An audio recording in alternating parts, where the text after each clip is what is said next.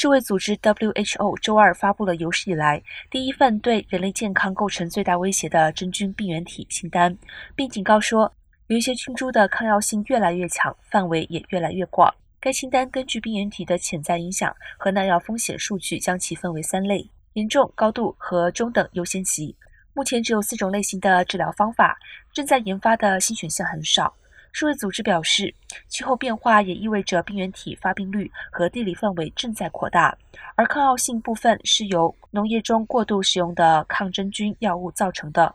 世卫组织表示，由于缺乏数据，甚至很难估计这种威胁的规模。他们呼吁各国政府和研究人员做出重大努力，加强对名单上十九种真菌的应对。